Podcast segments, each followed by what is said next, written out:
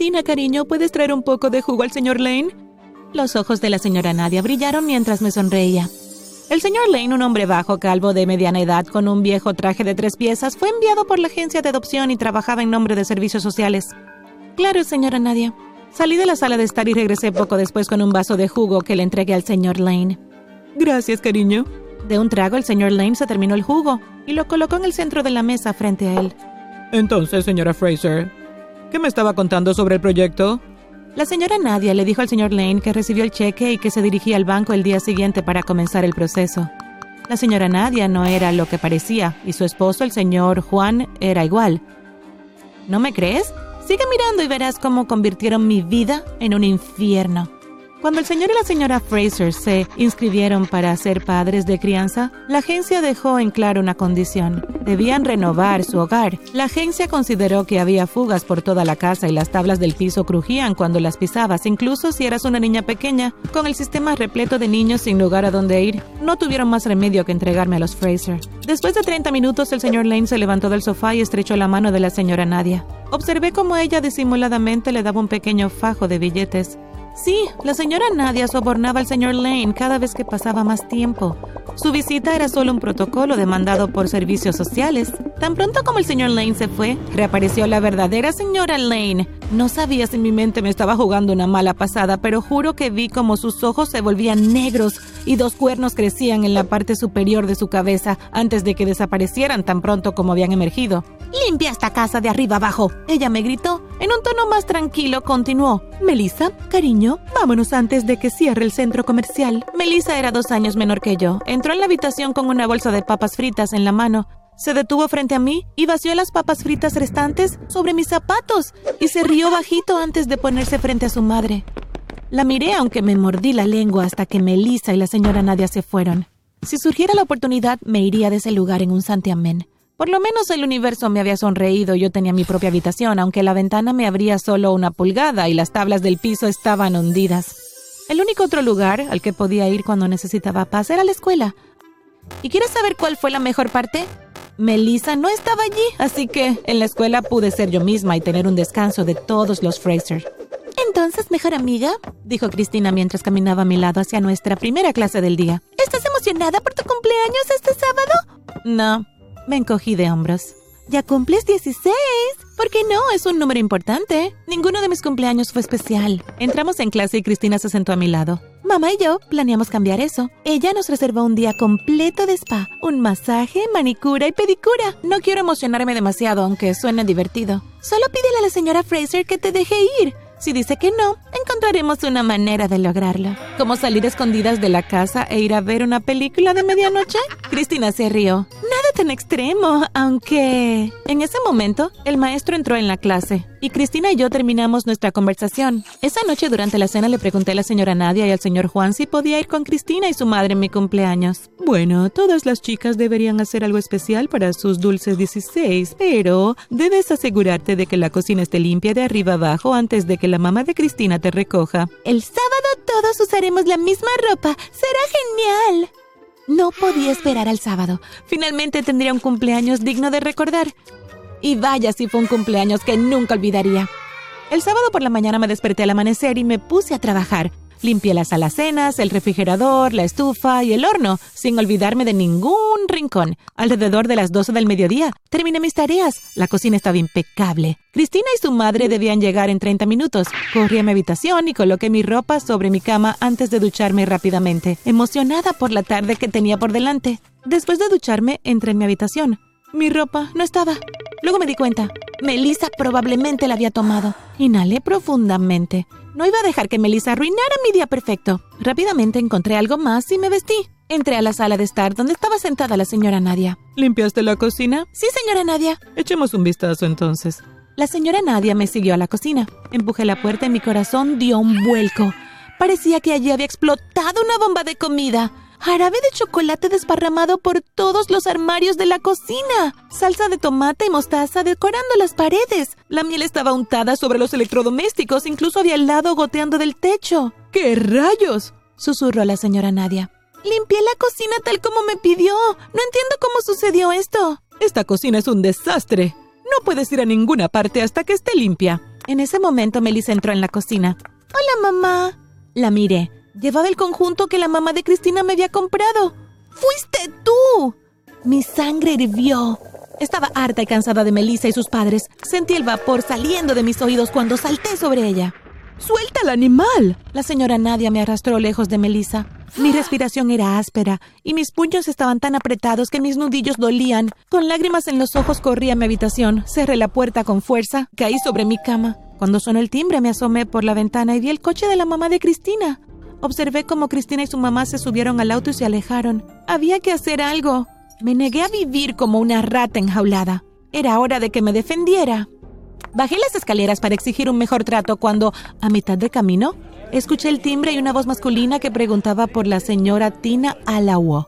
Lo siento, pero nadie vive aquí con ese nombre, respondió la señora Nadia. Cuando estaba a punto de dar otro paso, apareció el señor Juan en la escalera. ¿A dónde crees que vas? Antes de que supiera lo que estaba pasando, el señor Juan me tapó la boca con la mano y me arrastró de regreso a mi habitación. Me empujó adentro con fuerza. Escuché que giraba la llave del otro lado. Miré afuera donde estaban parados seis hombres mayores, todos los cuales usaban el mismo tipo de sombrero. ¿Por qué diría la señora Nadia que no sabía quién era yo? ¿Y por qué ellos preguntaban por mí? Golpeé las manos contra la ventana para llamar su atención, pero estaba demasiado arriba para que me vieran. Si estas personas sabían quién era yo, significaba que sabían quiénes eran mis padres. ¿Conocían a mi familia? Esta era la oportunidad que necesitaba para dejar esa horrible casa de una vez por todas y no iba a dejarla ir. Tomé la silla de mi escritorio y la estrellé contra la ventana repetidamente, hasta que los vidrios se hicieron añicos. Justo en ese momento el señor Juan apareció en la puerta. ¿Qué estás haciendo, pequeña mocosa? Salté por la ventana antes de que el señor Juan pudiera agarrarme de la pierna y llevarme de vuelta a la habitación. ¡Fuego! ¡Fuego! ¡Que alguien me ayude, por favor! Grité mientras escalaba con cautela el techo. Si pudiera llegar al árbol del otro lado, sería capaz de bajar y ponerme a salvo.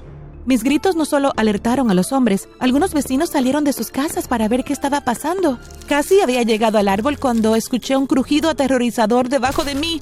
Me caí por el agujero y golpeé el suelo con un ruido sordo. Mi cuerpo se estremeció de dolor y luché por mantener los ojos abiertos, pero todo se volvió negro.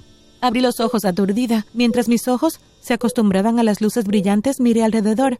Dos de los caballeros estaban sentados en la sala. Ambos hombres se pusieron de pie e hicieron una reverencia. Su Majestad, estamos felices de que finalmente esté despierta. ¿Qué quieres decir, finalmente despierta? Pregunté débilmente. Ha estado dormida durante tres días, Su Majestad. ¿Tres días? ¿Quién eres? Somos familiares de sus padres. Soy Carlos y él es Augusto. Hemos venido para llevarle a casa. Lamentablemente, nuestro último rey murió y necesitamos que alguien de sangre real sea coronada. Me reí a pesar de que me dolía. Esto tiene que ser un sueño. Puedo asegurarle, Su Majestad, de que está muy despierta, dijo Carlos. La puerta se abrió y el señor Lane y un médico entraron en la habitación. Hola, Tina, ¿cómo te sientes? Preguntó el señor Lane con voz preocupada. Bueno, estoy viva, pero me duele todo. Hola, Tina, soy el doctor McLean. Tendrás que quedarte en el hospital unos días más bajo observación. Por suerte no te rompiste los huesos, pero tienes algunas cicatrices. Una enfermera vendrá pronto y te dará algo para aliviar el dolor. El doctor McLean salió de la habitación. El señor Lane continuó. ¿Se llevan bien tú y tus tíos? ¿Tíos? Sí, tíos, tomamos muestras de ADN y estos dos hombres son tu familia. Ya revisamos sus antecedentes, pero depende de ti si quieres ir con ellos o con otra familia. Me arriesgaré a irme con mis tíos, ya que terminé en el hospital como consecuencia de la familia con la que me dejaste, dije secamente. La cara del señor Lane se puso roja. Eh, entonces eh, te dejaré sola dijo mientras salía de la habitación. Mientras descansaba en el hospital me enteré de que mis padres escaparon de casa y se mudaron a otro país porque querían vivir su vida con sus propios términos. Cuando descubrieron el pueblo donde se habían instalado, mis padres ya habían muerto en un accidente automovilístico. Más tarde, me presentaron a David, Edmundo, Alfonso y Federico.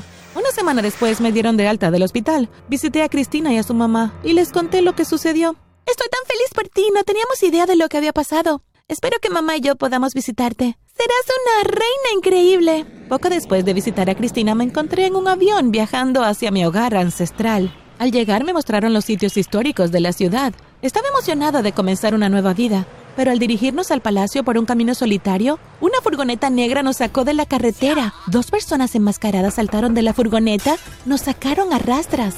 Tírense al suelo y hagan lo que ordenamos. Nadie tiene que salir herido. Los ancianos obedecieron y me arrojaron dentro de la camioneta antes de que partiera a toda velocidad. En la camioneta me amordazaron, me pusieron un saco negro sobre la cabeza y me ataron las manos y las piernas. Después de dar vueltas por un rato, la camioneta se detuvo y fui arrojada sobre el hombro de alguien como si fuese un saco de harina. Cuando finalmente me desataron y me quitaron la tela de encima de mi cabeza, estaba en una pequeña habitación con una cama. ¿Por qué estoy aquí? ¿Qué quieres? grité.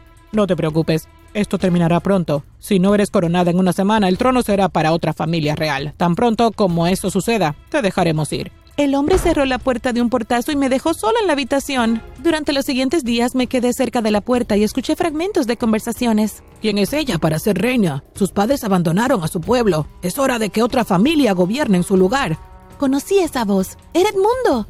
Tarde una noche me despertaron. Augusto susurró. Su Majestad, tenemos que irnos de este lugar ahora. Me agarró la mano mientras nos escabullíamos del edificio. Cuando salimos corrimos unos metros hasta donde nos esperaba un automóvil. Saltamos adentro y el automóvil se alejó. Apreté la mano de Augusto y susurré. Gracias. No hay problema, Su Majestad. Está a salvo ahora. Una vez en el palacio, finalmente me asignaron una gran custodia. Faltaban 50 horas para mi coronación. Al día siguiente llamé a Carlos y Augusto a mi habitación para una reunión privada. Les conté lo que escuché mientras estaba cautiva. Ambos hombres me aseguraron que llegarían al fondo del asunto. Aproximadamente cinco horas antes de mi coronación, los seis ancianos aparecieron delante de mí con Melissa. ¿Por qué está ella aquí? Esta es la sobrina de Edmundo, Su Majestad. Charles empujó a Edmundo hacia mí y cayó al suelo delante de mis pies. Después de que su hermana muriera en el parto, envió a su sobrina lejos. Le ha estado pagando a los Frasers para que la cuiden. ¿También les pagó para que me maltrataran? Le pregunté a Edmundo. No, Majestad, los Fraser me dijeron que tenían otra chica con ellos, pero no sabía que era usted. Edmundo dijo nervioso, pero con los ojos fijos en el suelo. Miré a Carlos y Augusto. ¿Es él el único traidor? Carlos empujó a Alfonso y a Federico delante de mí. Estos dos hombres también trabajaron con Edmundo para provocar su desaparición. Gracias por su lealtad. Ustedes y sus familias serán bien recompensados. Saca a los traidores de aquí. Si alguna vez vuelven a poner pie en este país, sufrirán la pena de muerte. El día de mi coronación finalmente finalizó y todo salió bien. No agregué más ancianos para guiarme en mi viaje como reina. Confiaba en David, Carlos y Augusto. También abrí tres nuevos orfanatos dentro del reino y ayudé a restaurar y renovar los cuatro que ya estaban establecidos para darles a otros niños la oportunidad de un futuro mejor. Si te conviertes en reina o rey, ¿Cuál sería tu primera orden?